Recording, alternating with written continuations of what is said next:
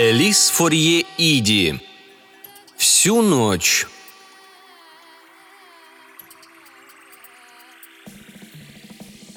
Когда Мэгги показали тело ее мужа, она стала скорбеть не по нему, а по бабушке О'Нил.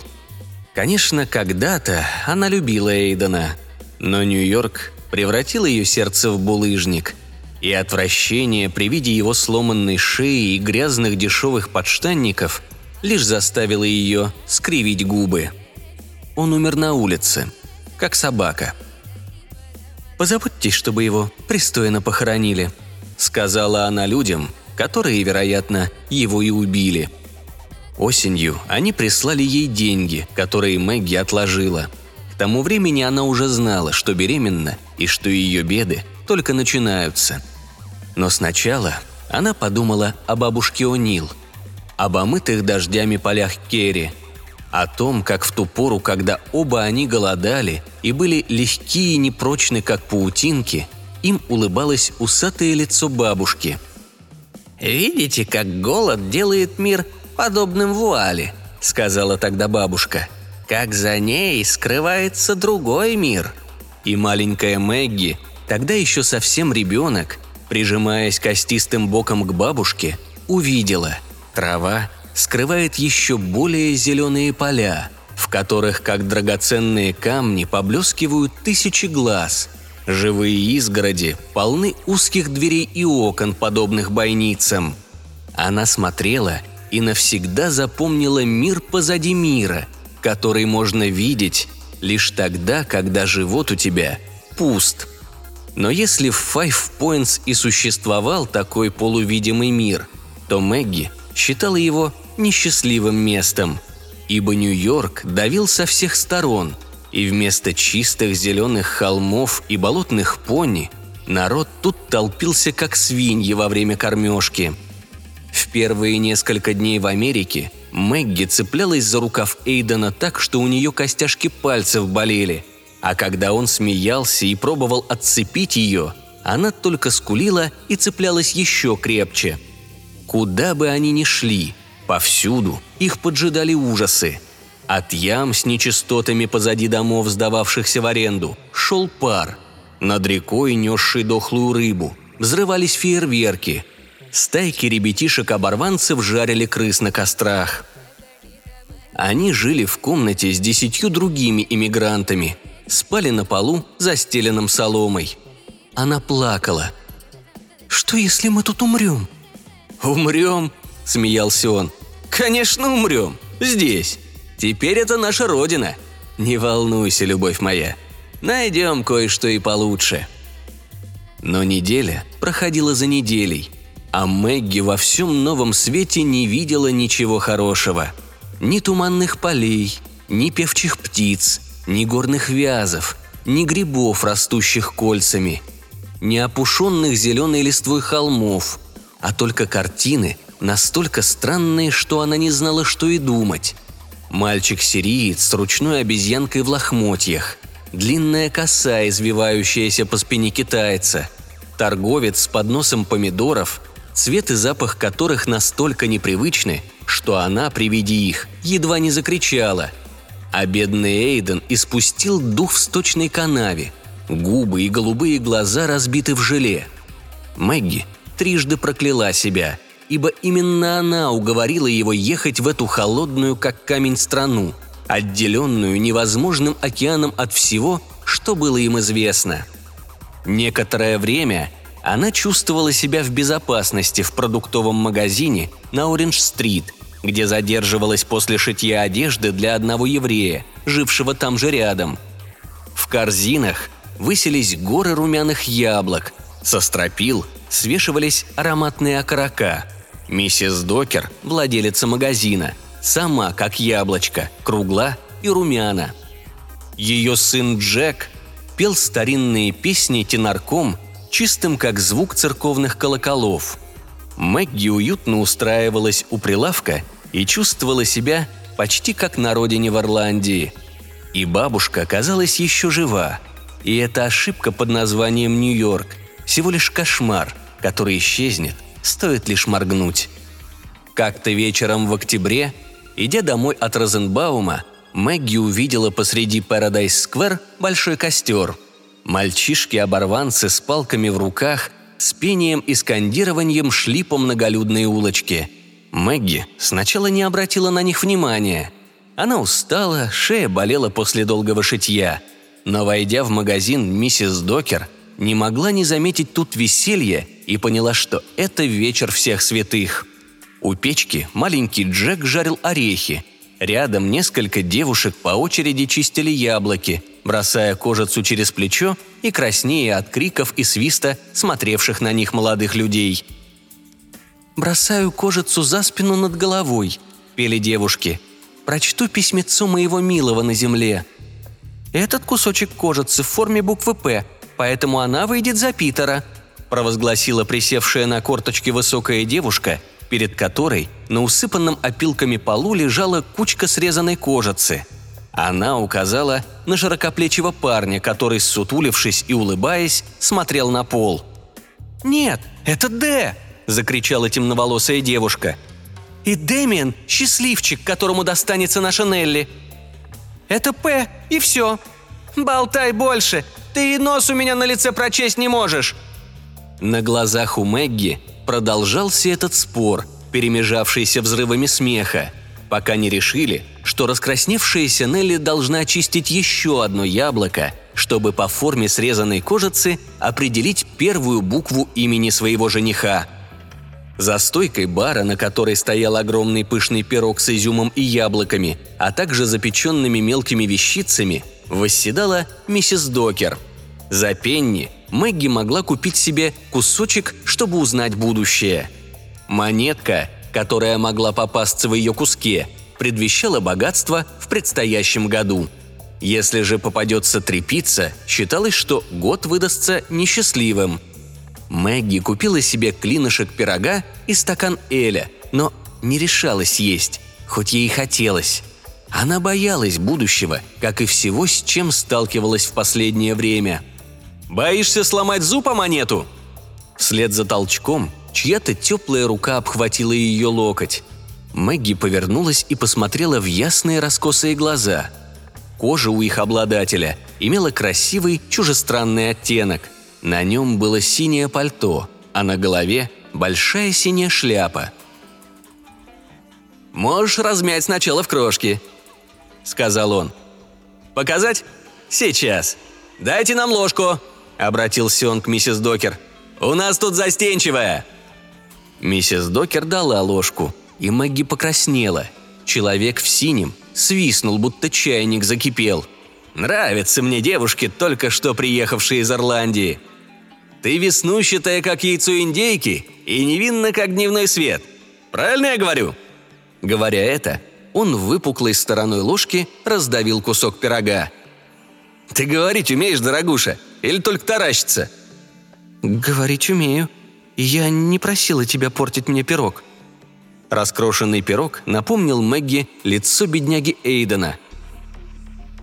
«Ах, вкус будет прежним, обещаю!» Человек в синем подмигнул. «Ничего не могу с собой поделать. Так и хочется все испортить. Особенно тебя». Он наклонился вперед, и его рот оказался в нескольких дюймах от ее губ – у тебя волосы, как горящий феникс, любовь моя. Скажи мне, в нижнем этаже они также горят?» Все в магазине засмеялись. Мэгги схватила ложку. «Это пристало знать моему мужу, а не таким, как ты!» Слышавшие это, заулюлюкали.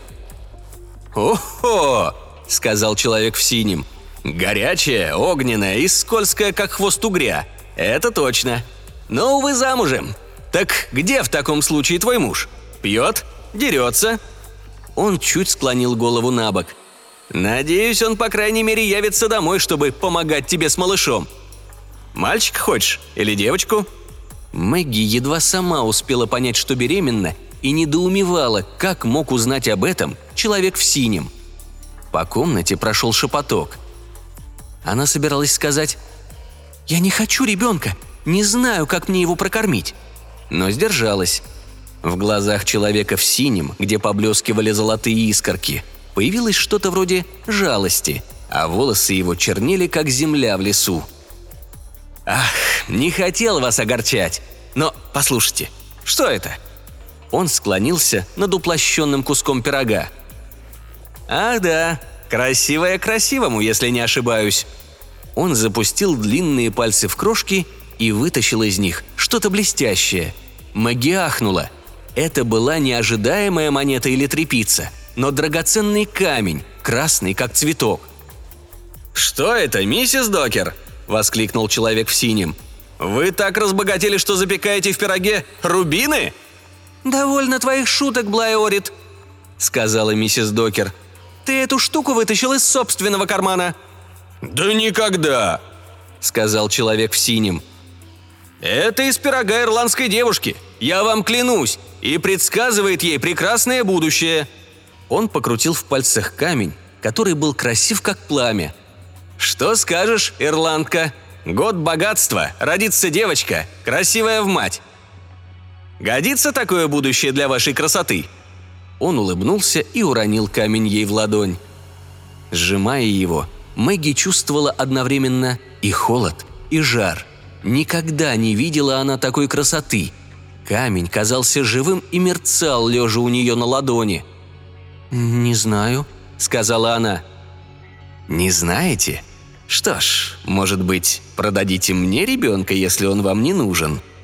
Человек в синем наклонился к ней и говорил так тихо, что Мэгги едва его слышала. «Что?» Он усмехнулся, обнажив длинные острые клыки. «Если родится девочка, ваш ребенок, можете продать ее мне. Я буду с ней хорошо обращаться. Пристрою ее к работе, только когда она будет готова. Согласна ты на это, любовь моя?» Раскрасневшееся лицо Мэгги вдруг похолодело – он, подобно путешественнику, гадающему по чайным листьям, узнал самое дурное желание ее сердца. Она посмотрела на его раскосые глаза, ярко-синюю одежду, кожу с золотистым оттенком.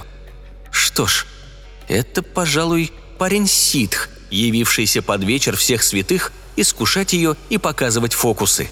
И, наверное, он волшебник и тоже из Five Points, такой же порочный и опасный, как и город, в котором они остановились.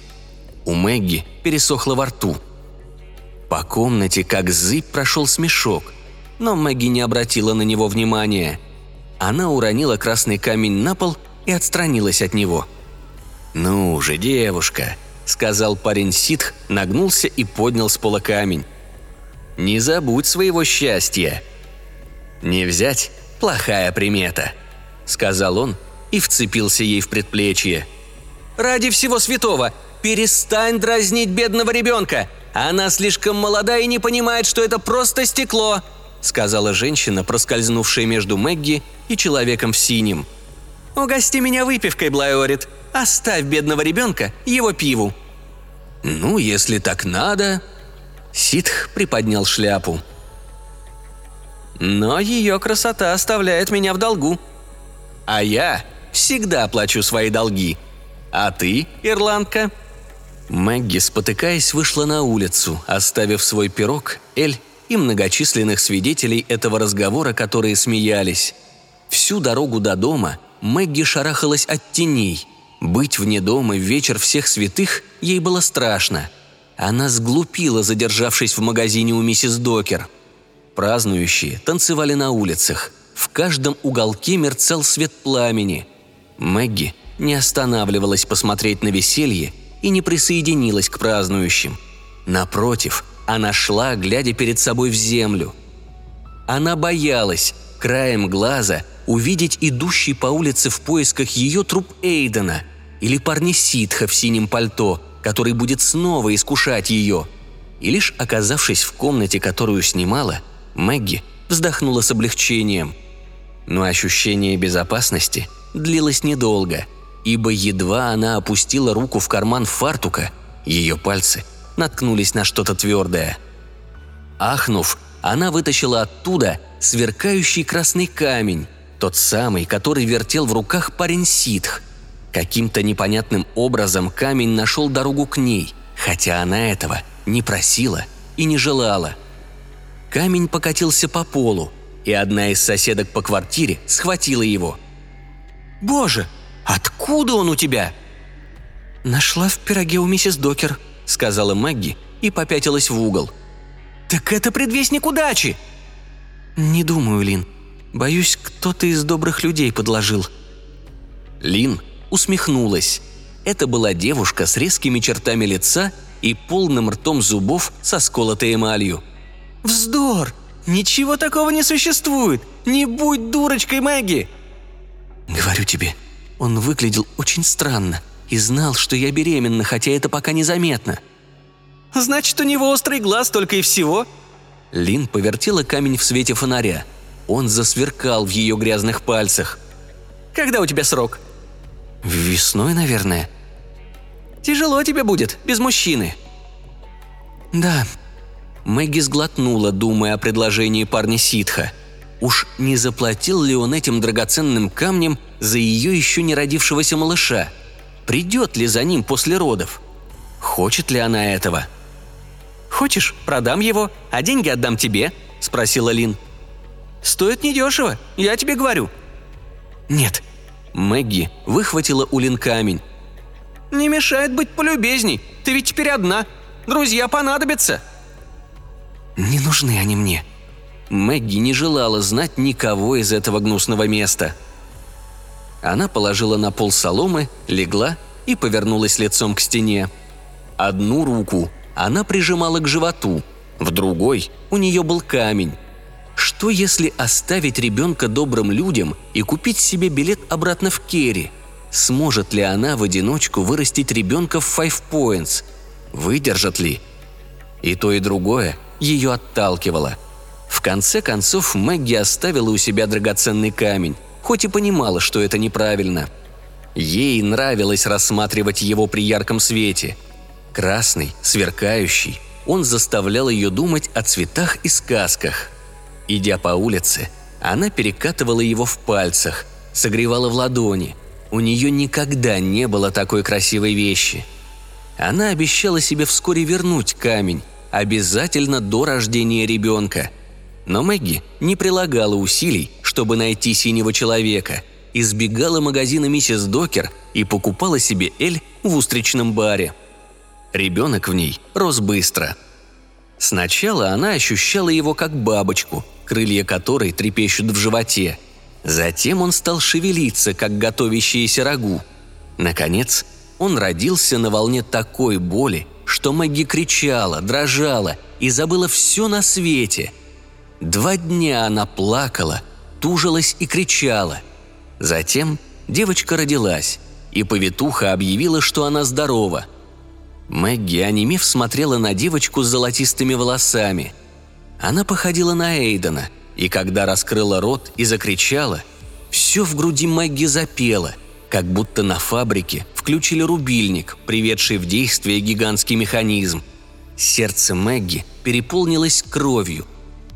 «Что за прелестное создание?» – думала она. «Пальчики согнуты, как молодые листочки – Крошечные реснички отбрасывают тени на щечки. Она с ужасом вспомнила о Рубине. Надо вернуть его как можно скорее. Она сглупила, так надолго оставив камень у себя. Ей не хотелось продавать ребенка.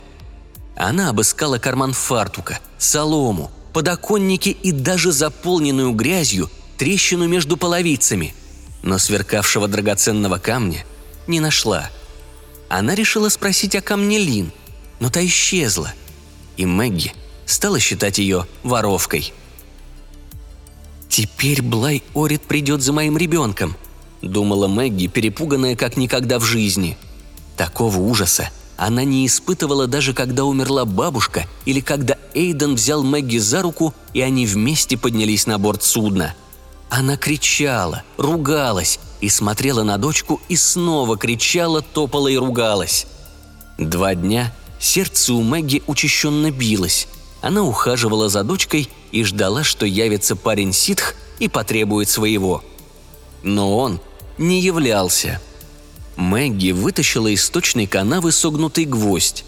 Холодное железо защитит и ее, и дочку от волшебников. Затем она подвязала девочку к груди – и дала ей имя Брайт. Мэгги вернулась в квартиру Розенбаума, где шесть дней в неделю шила одежду. В этом сыром жилище все было завалено тканями и отделочными материалами. Она сидела здесь вместе с шестью другими девушками и снова и снова шила все одни и те же вещи. Но когда Мэгги с подвязанной груди Брайт, сгорбившись, опустилась на стул, Розенбаум цокнул языком и сказал, что на время работы она должна оставлять ребенка с кем-нибудь другим. «Но за это надо платить?» «Что мне за дело до этого?» – сказал он. «А что, если грудное молоко попадет на ваше шитье? А если ребенок испортит работу?» Миссис Розенбаум ворковала и квахтала над Брайт. «Не волнуйтесь», — сказала она, и в ее воробьиных карих глазах показались искорки. «Найдите девушку, чтобы следить за младенцем, покупайте ему хорошего свежего молока, и он вырастет крепким. Во всех рекламных объявлениях пишут, что коровье молоко лучше грудного. Все будет чудесно, дорогая. Здесь же не Ирландия, в конце концов». Мэгги прислушалась к словам миссис Розенбаум, ведь та могла читать газеты и складывать числа. Мэгги нашла ребенку няню, жившую в том же коридоре через две комнаты от нее. Этой простой девочке с гладкими волосами было 12 лет. Но Мэгги знала, что она будет добра к малышке. Половина заработка Мэгги уходила этой девочке, на другую она покупала свежее молоко – Каждый день она выставляла на улицу жестянку, в которую молочники наливали из ведер молоко. У одних телеги были грязные, вокруг других кружились мухи. Но Мэгги всегда выбирала самое густое и жирное молоко, которое, шипя и пенясь, выливалось из ведра. Вместо того, чтобы купить себе новую обувь, Мэгги заворачивала ступни в тряпки. Каждый день она шила, пока в руках не начинались судороги, а в глазах – жжение. Казалось, все шло хорошо, пока весна с изменчивой погодой уступала место зловонному лету. Разумеется, бывали дни, когда у Мэгги от голода кружилась голова, и весь мир расплывался, как свечной воск. Тогда она думала о своих последних днях в Лансдауне, когда они с Эйденом так ослабели от голода – что опирались друг на друга, чтобы удержаться на ногах. Они тогда нашли убежище в работном доме, где Мэгги на ужин варила траву. Они лежали, обнявшись, слабые, как котята, ожидая перехода в лучший мир. Потом Маркиз предложил оплатить проезд до Нью-Йорка всем желающим обитателям работного дома. Ему было выгоднее отправить своих людей в Америку, чем пытаться всех их прокормить.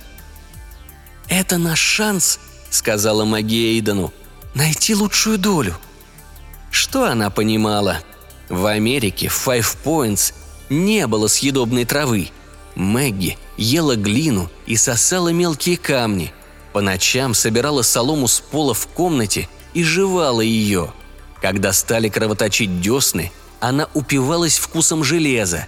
И всякий раз, когда Брайт улыбалась, у Мэгги переворачивалось сердце – «По крайней мере, девочке выпадет лучшая доля», — думала Мэгги. «По крайней мере, у нее будет шанс».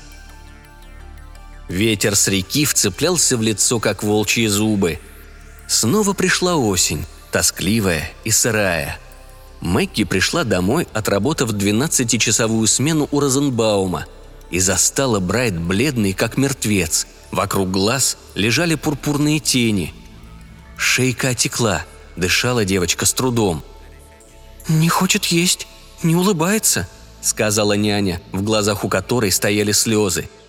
Единственный врач, которого могла позволить себе Мэгги, жил в сырой комнате неподалеку в переулке. От него пахло джином. Его шерстяное пальто раскачивалось на худощавом теле. «Я полагаю», — сказал он довольно твердым голосом, — «вы кормите ребенка молоком». «Конечно, коровьим молоком, поскольку оно лучше грудного». «Верно». Он вздохнул, зажег фонарь, вытер рукавом стул и стал так и сяк тыкать пальцем в крошечное тельце Брайт. Потом послушал ее хриплое дыхание.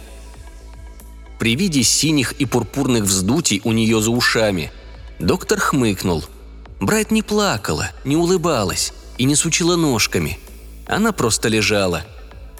Светлые кудряшки прилипли к потному лбу.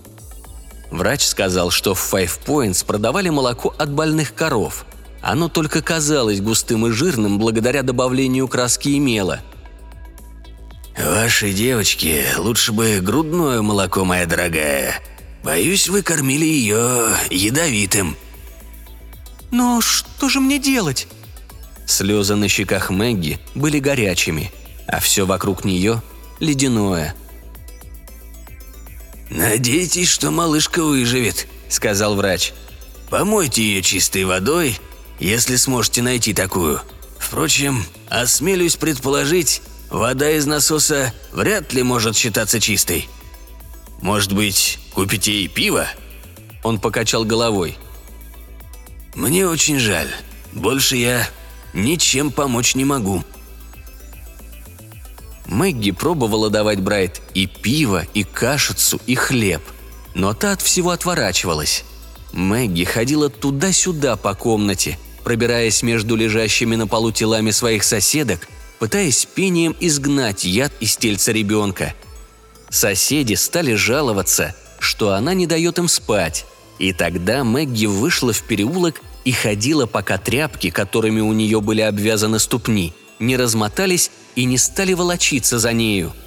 Ночь превратилась в день, а Мэгги все укачивала Брайт и пела, ибо что еще ей оставалось делать? Она ходила, пока ноги не стали ощущаться как кирпичи на тротуаре, пока не покраснели, не онемели и не отекли.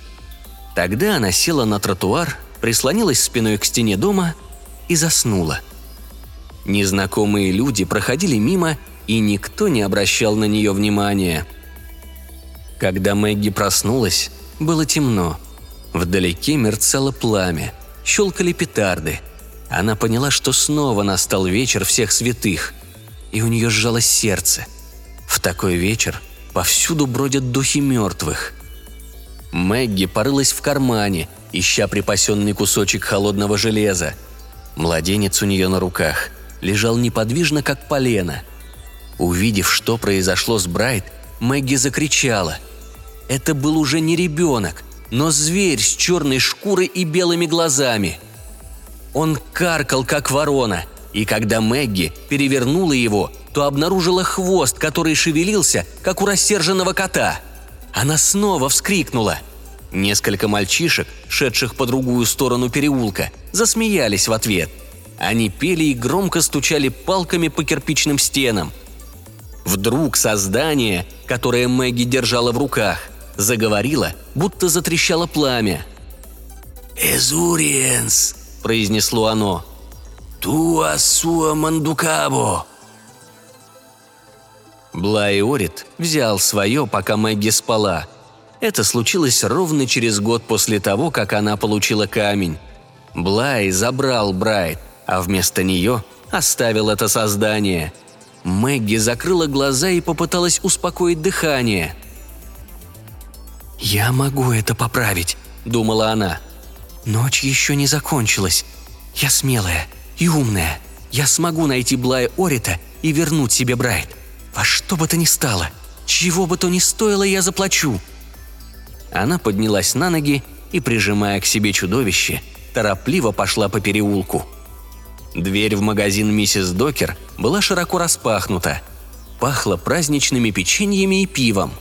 Джек за год подрос, стал выше, шире, но, как и прежде, жарил фундук. Девушка с лентами в волосах, стоявшая рядом с ним, пела, обращаясь к орехам. «Если ненавидите меня, плюньте и улетайте. Если любите меня, сгорите». «Блайорит!» Перекрывая шум разговоров, закричала Мэгги – Блайорит, будь он проклят! Где он сегодня?» Все разговоры смолкли, и находившиеся в магазине портовые грузчики, рабочие, девушки и дети повернули к Мэгги освещенные пламенем лица. Мокрая, взбешенная Мэгги стояла в дверях. «Что он натворил на этот раз?» – спросил кто-то. «Он забрал моего ребенка, мою девочку!» – произнесла Мэгги хриплым от слез и ужаса голосом и топнула ногой. «Послушайте, да вы сами почти ребенок!» Миссис Докер вышла из-за прилавка, вытирая руки о фартук. Мэгги возненавидела ее за участливое выражение лица. «Что это вы говорите об Лайорите, дорогая? Он вас обидел?» «Он оставил мне вот это!» Существо, которое Мэгги держала на руках, закричало по-ослиному, и все, кроме миссис Докер, отшатнулись. Воцарилось молчание. Было слышно, как орехи потрескивают у очага. «Я позволила ему! Я думала, но он не может оставить ее у себя! Она моя! Я отдала все!» Рыдания заставили Мэгги остановиться. «Я отдала все!» «Ну-ну, полно!» – мягко проговорила миссис Докер. «Почему бы вам не подсесть к огню и не погреться? Выпейте, Эля. Джек жарит орехи». «Мне не надо предсказаний будущего! Мне нужен мой ребенок!» Крик Мэгги полетел в лицо миссис Докер, как грязный половик. Та отпрянула. «Он должен отдать девочку! Как мне найти его?» «Если хотите сегодня найти Блай, лучше всего заглянуть к Питу Уильямсу или в пивоварню».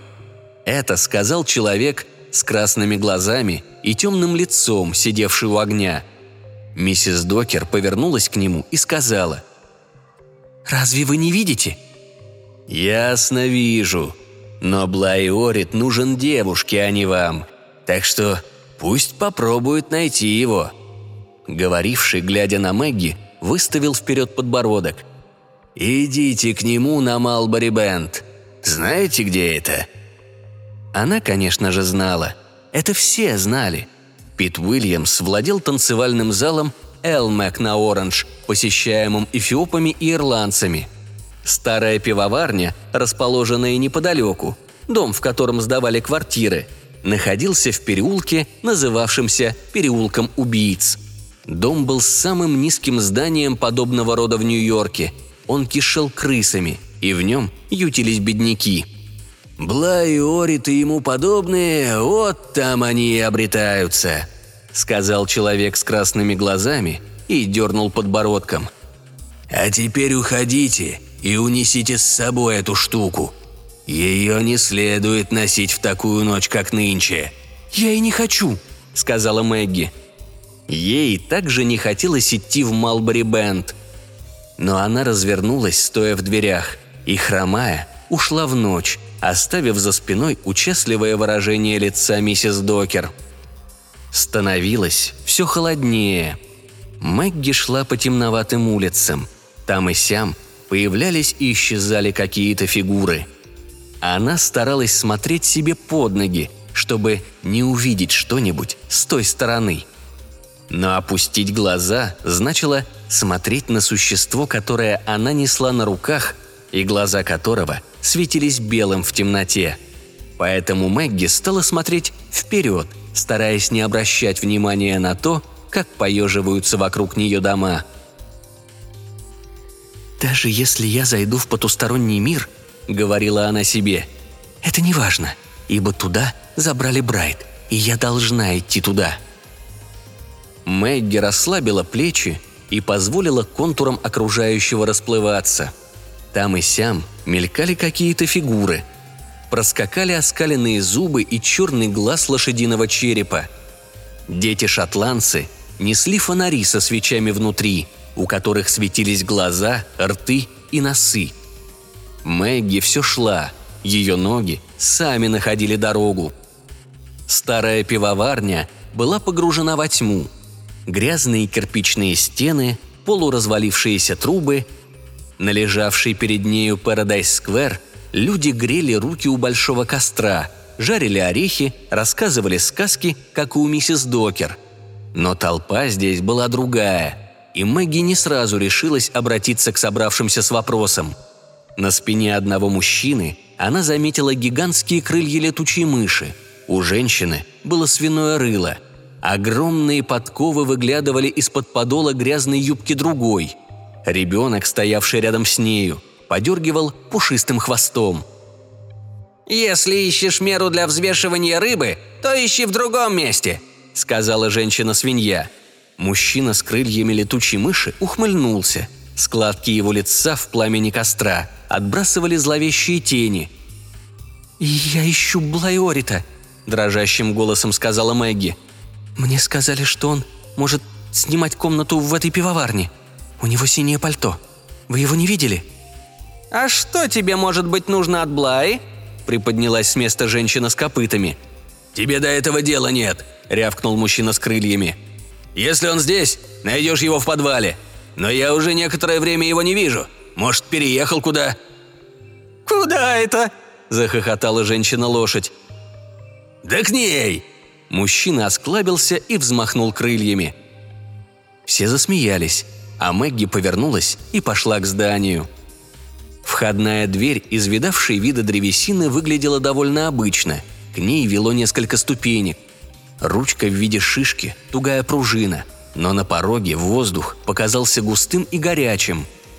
Когда Мэгги взялась за дверную ручку, земля затряслась, и ей показалось, что она стоит на палубе корабля в ненастную погоду.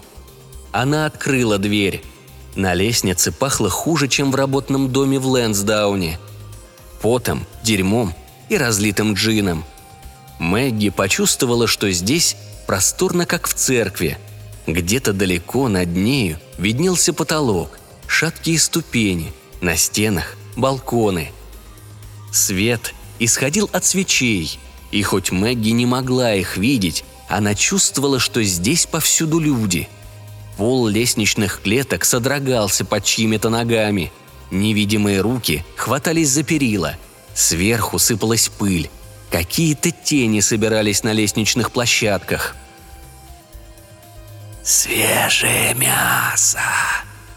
Шепот расползался по большому пространству, как тараканы, высыпанные из ведра. Мэгги прочистила горло. «Я тут ищу человека!» – сказала она. «Мужчину! Он забрал моего ребенка!» Послышалось шарканье и шепот. Потом торопливые шаги по лестнице. «Вот он идет», – подумала Мэгги, стараясь взять себя в руки – Скоро руки Блаи Орита схватят ее за плечи. Его зубы пронзят ее кожу. Он сделает Мэгги своей рабыней на сто лет. Но от этого кошмара до следующего был лишь шаг. Заскрипели половицы под чьими-то ногами. Мэгги сжала кулаки. «Меня ищешь?» – мягко спросил кто-то. Мэгги повернулась.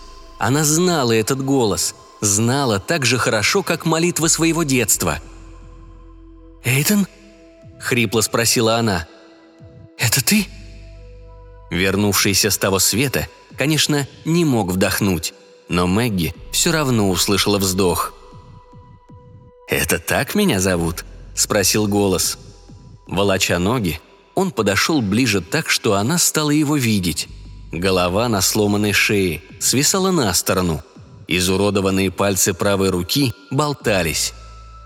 Черви быстро расправились с его плотью, и Эйден состоял главным образом из костей, прикрытых грязными болтающимися тряпками. Мэгги вся задрожала. «Эйден! О, Эйден! Сможешь ли ты помочь мне?» «Помочь в чем, любовь моя?» Его нижняя челюсть не двинулась, Поникшая голова не кивнула, но Мэгги все равно его слышала и чувствовала, что он так же близок к ее коже, как ее грязная одежда. «Эйден, я потеряла нашего ребенка!» Говоря это, она чувствовала ужас, пронизывающий все ее тело. Мэгги пошатнулась, и, вернувшийся с того света, ухватил ее неповрежденной рукой, костлявые пальцы впились ей в предплечье – «И тебя убила тоже я!» Она зарыдала. «Это я сказала, что нам надо ехать в Америку! Это я виновата, что ты погиб!» «И я оставила тебя в канаве среди твоих выбитых зубов, разбросанных как грошовые гвозди! Будто ты мусорная куча! Мне так холодно!» У нее перехватило горло. Эти слова оказались слишком велики, чтобы пройти в него. «Все вокруг такое холодное», как же это так, что я все еще жива?» Пришедший с того света не ответил. Он разжал пальцы, и Мэгги осела на пол. Она боролась с извивающимся существом, которое по-прежнему держала на руках, стоя на коленях в грязи у ног своего покойного мужа. «Эйден», — сказала Мэгги, — «прости меня». Она ждала его ответа. Она ждала от него помощи. Но он лишь прикоснулся к ее волосам, теплым и мягким. Она подняла на него полные слез глаза. Перед нею стояла старуха, седые волосы свисали пучками. В руке она держала раскачивавшийся фонарь, из-за чего тени вокруг них обеих колебались. В юбках старухи Мэгги заметила огоньки, будто звезды горели.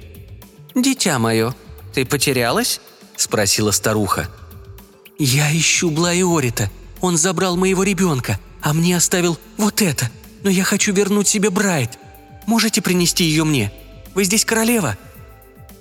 Старуха согнулась, чтобы посмотреть на существо, и стала переводить взгляд с этого чудовища на мокрое от слез лицо Мэгги и обратно. «Блай Орит заперт в могилах вот уже почти четыре месяца», — сказала она. «Он мертв или все еще гниет в тюрьме, моя дорогая?» «Но как же тогда...» «Что это, по-твоему, у тебя на руках?» Мэгги сглотнула. «Подменыш! Один из ваших, прошу прощения. Я бы хотела вернуть себе свою дочку». Старуха потянула Мэгги за руку. «Выйдем на открытый воздух, дитя мое. Кажется, в этом я смогу тебе помочь». «Но я...» «Выйдем отсюда. Все будет хорошо». Мэгги поднялась на ноги.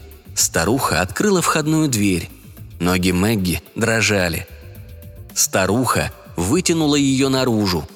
Солнце уже взошло, начинался серый осенний день. В холодном свете утра Мэгги видела, что глаза у старухи желтые, а ее губы черны, как у собаки. Звезды в ее платье при свете дня сверкали уже не так красиво, но невидимые колокольчики позвякивали при каждом движении. «Думаешь, что держишь на руках подменыша?» – сказала старуха, и Мэгги кивнула. «Тогда, чтобы вернуть своего ребенка, ты должна бросить этого в огонь или в реку. Разве твоя бабушка тебе этого не говорила?» Мэгги моргнула. «Говорила?» «Вот так», – кивнула старуха. «Хорошо. Река здесь недалеко, а прямо перед нашим домом ярко горит костер. Что выберешь?»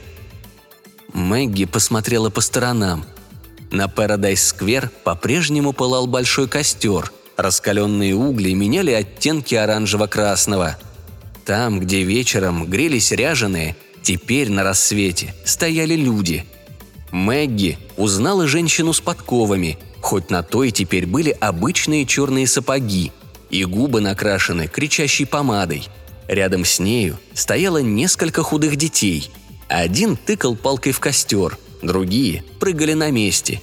Ни у одного из них Мэгги не заметила хвоста. Пахло горящей древесиной и табаком.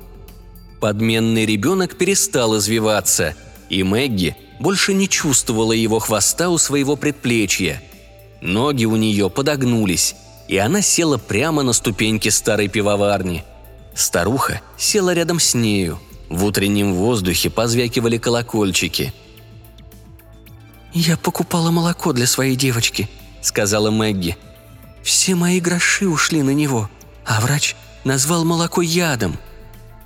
«Это у тебя первенец?» – спросила старуха. Мэгги кивнула. «Хорошо, будут и еще», «Но мой муж мертв». У Мэгги так болело горло, что она едва терпела боль. «Я умоляла его поехать со мной, и он погиб в уличной драке». «Всегда есть и другой мужчина. Он не будет твоим мужем, но кто-то да найдется. Жизнь продолжается», — сказала старуха. «Это так надо?» Старуха не ответила. Солнце поднялось повыше — Горячие слезы на лице Мэгги остыли. «Так мне не подменили ребенка?» – сказала Мэгги. «Нет». «А вы не фея?» Старуха улыбнулась своей черной улыбкой. «Ты уверена?» «Нет. плача засмеялась Мэгги. «Но теперь я вижу. Может, вы и фея, но это не важно. Всегда есть тот свет. Но там не лучше, чем здесь». Она посмотрела на младенца в своих руках. При свете дня было видно, что Брайт умерла, похолодела, посинела и стала твердой, как палка. Солнце постепенно поднималось все выше. Шлюха у костра перестала греть руки, пересекла площадь и стала рядом с ними. «Жаль ребенка», — сказала она. «Я так старалась», Мэгги опустила голову и поцеловала холодное лицо Брайт. «Я старалась». «Ах, милая, милая», — сказала шлюха. «Все мы стараемся». Она села с другой стороны от Мэгги и прижалась к ней своим согретым у костра телом.